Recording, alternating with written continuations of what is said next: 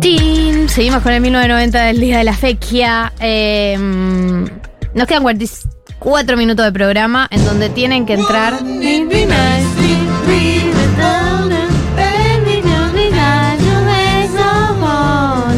Nunca nadie se supo la letra de esa canción, ¿no? Nunca nadie, en mi caso, nunca nadie se supo la letra de ninguna, Ninguna canción. canción. Ok. Válido para todas las canciones de toda la historia. Hay algo que está girando en los medios, obviamente, ¿no? No estoy inventando nada, ni estoy diciendo nada nuevo, que tiene que ver con las conversaciones alrededor de em, la juventud y el vínculo con el intento de magnicidio de Cristina Kirchner, ¿no? Eh, hoy escuchaba, vengo leyendo bastantes cosas eh, sobre el tema, básicamente porque muchas de las notas analíticas que se publicaron son sobre este tema Sí. y también porque eh, la persona que, o sea, la que es la, la responsable de la eh, intelectual del intento de es Brenda Uliarte, que tiene 23 años, su amiga tiene 21 años, Adam Montiel no sé bien qué edad tiene, pero tiene 20 también, digamos, es toda gente muy joven. Em, y eh, aparecen, digamos, si bien ellos son un caso, me parece, único, ex- recontra extremo y etcétera, de un discurso, aparecen marcados en. eh, apareció a medida que se fueron desencriptando los celulares, principalmente el de Brenda, porque el de Sadam Montiel por ahora no, no se puede acceder por algún motivo que nadie sabe.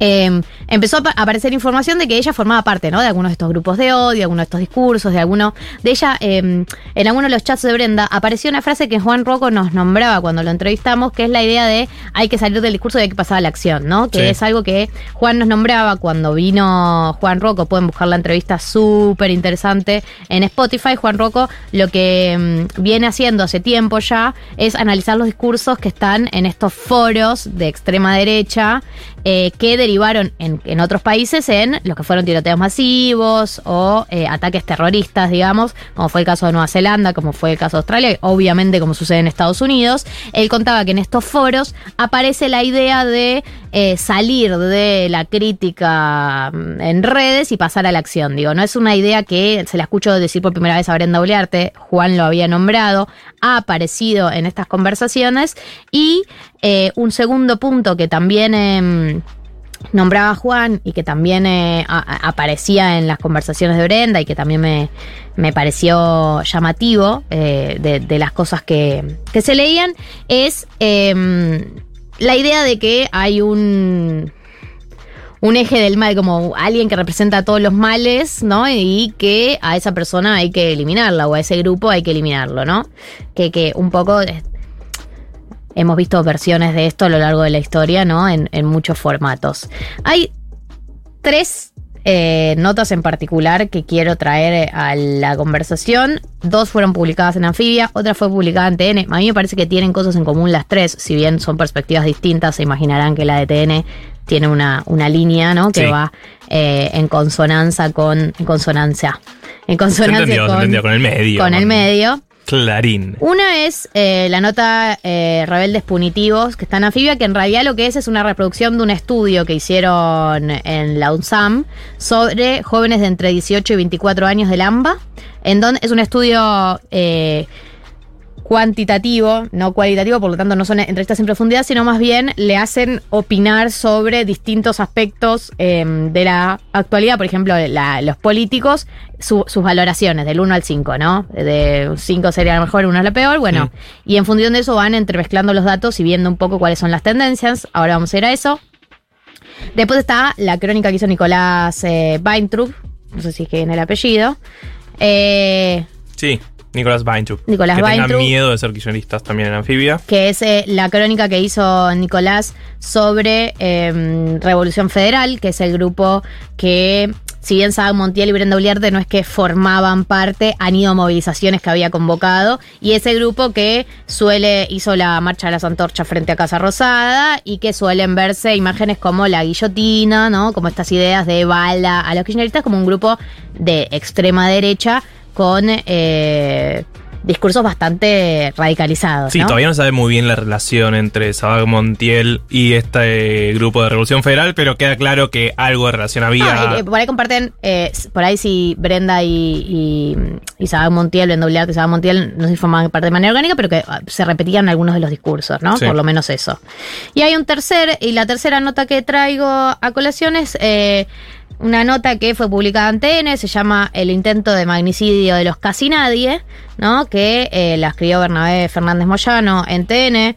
Eh, que yo no lo conozco el autor, pero me parece que tiene que ver con la lectura que eh, comparten muchos sectores, que es que eh, estos, eh, estos dos personas, que son los principales, de hecho son los coautores según la causa judicial, Brenda Uliarte y Fernando Saga Montiel, no son dos eh, grandes agentes de la CIA los que intentaban el magnicidio, sino que son dos personas eh, que quedaron marginadas, ¿no? De eh, que no son eh, por ahí el sector de la clase media que puede eh, estar estable, pero tampoco son necesariamente los que reciben los, los planes sociales, pero tampoco son los que reciben la tarjeta alimentar, como un sector que queda medio desprotegido. Este es el planteo de la nota, ¿no? Y que no se alinearon con la narrativa peronista, ¿no? Que, que podría ser, podrían haber sido el sujeto histórico de la narrativa peronista, o lo fueron en algún momento, y de esta manera eh, encontraron otra narrativa, que es la narrativa eh, libertaria, en este caso, eh, y él nombra, claro, como es, hay un sector de gente que en algún momento se vio representada por el kirchnerismo y ahora eh, no se ven más representada y se ven representada con, por ejemplo, eh, este tipo de discursos. Eh, y él dice, bueno, los libertarios tuvieron sus mejores resultados en el sur de la ciudad, le robaron más votos al frente de todos que al PRO. Digo, como hace una especie de eh, plantea que, eh, que pudieron haber sido en algún momento del kirchnerismo, pero ahora no encuentran en, en ese espacio Sí. el discurso que... En, en la nota esta de Revolución Federal que nombrábamos de, de Anfibia también queda un poco claro esa idea, creo. Porque lo que te muestra es que la persona de la que habla la nota, como el líder de Revolución Federal, Jonathan Morel. sí, eh, es un carpintero de clase baja que aprendió por YouTube, que no tiene fondos y se queja de los altos impuestos. Y en la nota, un poco lo que te dice es, no se entiende muy bien de qué impuesto se puede estar quejando, ¿no? Como Sí, es hay algo que como un discurso completamente traído de afuera, completamente externo a esta gente y que pareciera que el problema es que los impuestos son altos cuando tampoco es que esa gente termina pagando un montón de impuestos. Yo creo que hay algo que atraviesa las tres notas, que la escuchaba Julia ayer hablar de este tema con Nicolás, justamente que lo discutía, Sí. porque ella estaba muy enojada con el concepto movilidad social descendente, viste que Sí, en sí, La Nación titularon esta gente es de la movilidad social descendente. Y hay algo que me parece que es, eh, eh, es decir, a los datos, por eso voy a volver a la encuesta que hicieron en la UNSAM sobre estas juventudes, recordemos, eh, hicieron una encuesta, jóvenes entre 18 y 24 años que viven en el AMBA.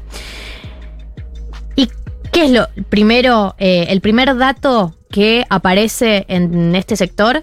Que el 76,1% de los jóvenes están de acuerdo con que los políticos solo, en- eh, solo piensan en sus intereses. O sea, hay un rechazo por ahí muy grande a un sector y que creen que... eh, eh, otro dato que para mí es bastante llamativo, el 47,2% de los jóvenes eh, concuerdan con que los impuestos son un castigo para quienes les va bien, pero a la vez la mayor parte, eh, no, el 44% cree que igual los planes sociales son necesarios, ¿no? Como, como un consenso de alguna manera un poco más transversal de que los planes sociales son necesarios, incluso si pensás que los impuestos están excedidos.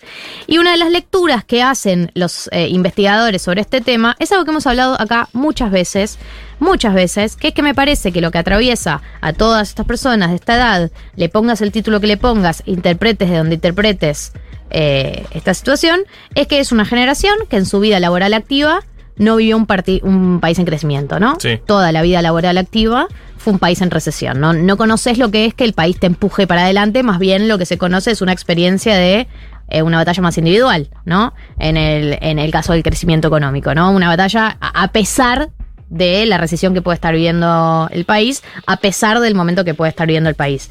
Y le digo porque por ahí la gente dice, no, pero los años del kirchnerismo, los años del kirchnerismo, eh, por ahí no estaban en una vida laboral activa, o sea, Brenda Uliarte, Isabel Montiel, y no te voy a ir a tan lejos, por ejemplo, como el, el mío o el tuyo, Marto, el nuestro. tampoco. eh, digamos, tuvimos una vida, en nuestra vida laboral activa, estábamos en un momento de expansión de la economía del país. Sí, el cálculo que siempre se hace es que la Argentina lleva más o menos 10 años estancada, obvio.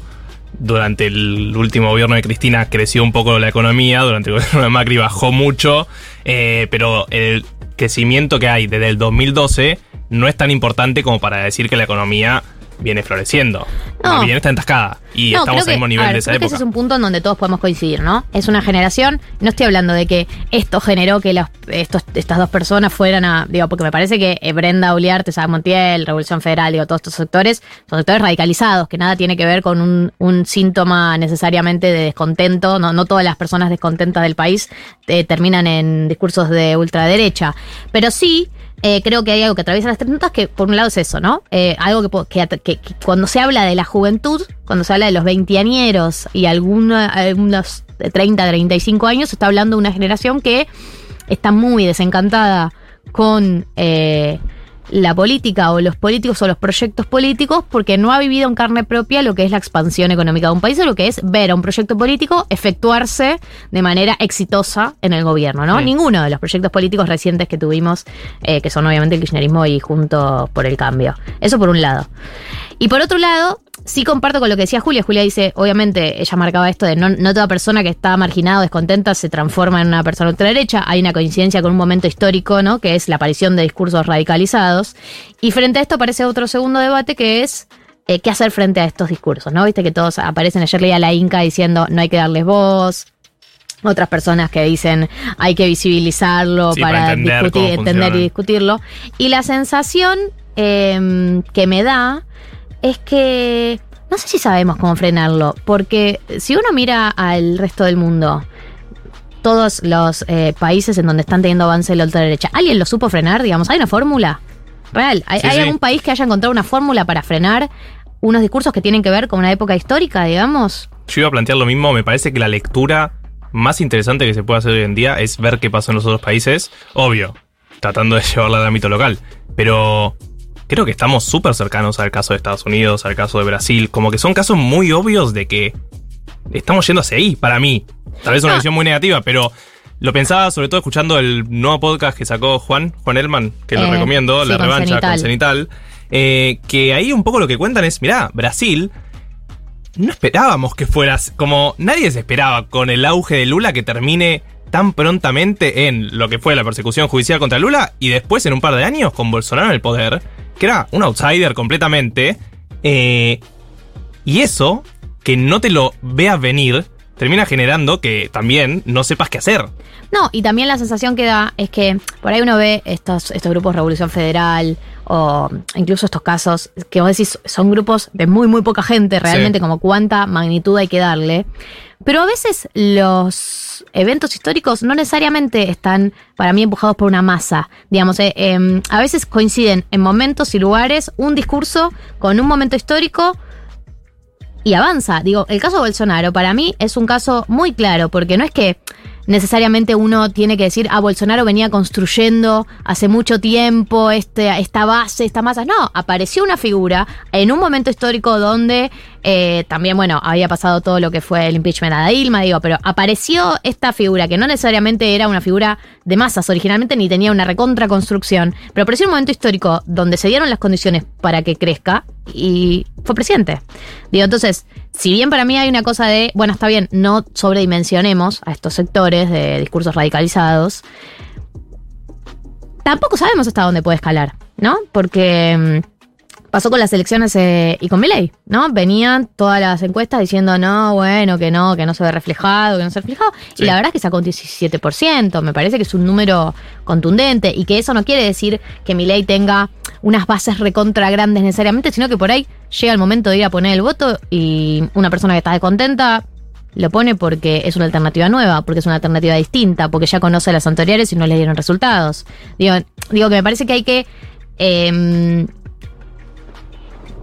a, veces creo que se sobreestima el peso de eh, necesariamente mover masas. Creo que, y el PRO también ha sido un ejemplo de eso. Se lo criticaba mucho porque no movía masas, porque no movía masas, y después ganan, digo, después ganan elecciones. No quiero hacer como una futurología falopa, pero creo No, no, que ganar hay la calle algo no te- eso, no que, te que no es que no es garantía, Sí. nada es garantía de nada, ¿no? Entonces, yo no tengo una fórmula ni tengo una sugerencia de cómo combatir estos discursos de odio, porque lo que yo veo en el mundo es que nadie ha encontrado una fórmula. Nadie los ha podido, podido frenar. Digo, miro Francia, de Francia hasta Italia, hasta Estados Unidos, hasta Brasil y hasta ahora nosotros. Sí, y a mí el miedo que me genera, también tal vez porque soy de esta generación, es que la política no puede encauzarlo dentro, o sea, no se pueda comer estos sectores, ¿entiende? Que no- la salida no termine siendo política, que es lo que todos queremos y Sí, que pero que tal vez la, la masa política, digamos, de Argentina, que hoy en día está en el poder, no puede encauzarlo. O, fa- o sea, fallaron en muchas cosas en los últimos 10, 15 años. Eh, pueden seguir fallando en esto y sería un problemón, la verdad. Se entendió más o menos la idea, ¿no? ¿No? Escuchamos Conociendo Rusia. Dale, el enemigo. Eh, en minutos, señorita Bimbo, está en camino. Ya va a llegar en algún momento. Vamos a hablar de los Sims. Sí, el tema que ustedes querían hablar, no es el tema que yo quería hablar. Es el tema que ustedes querían hablar.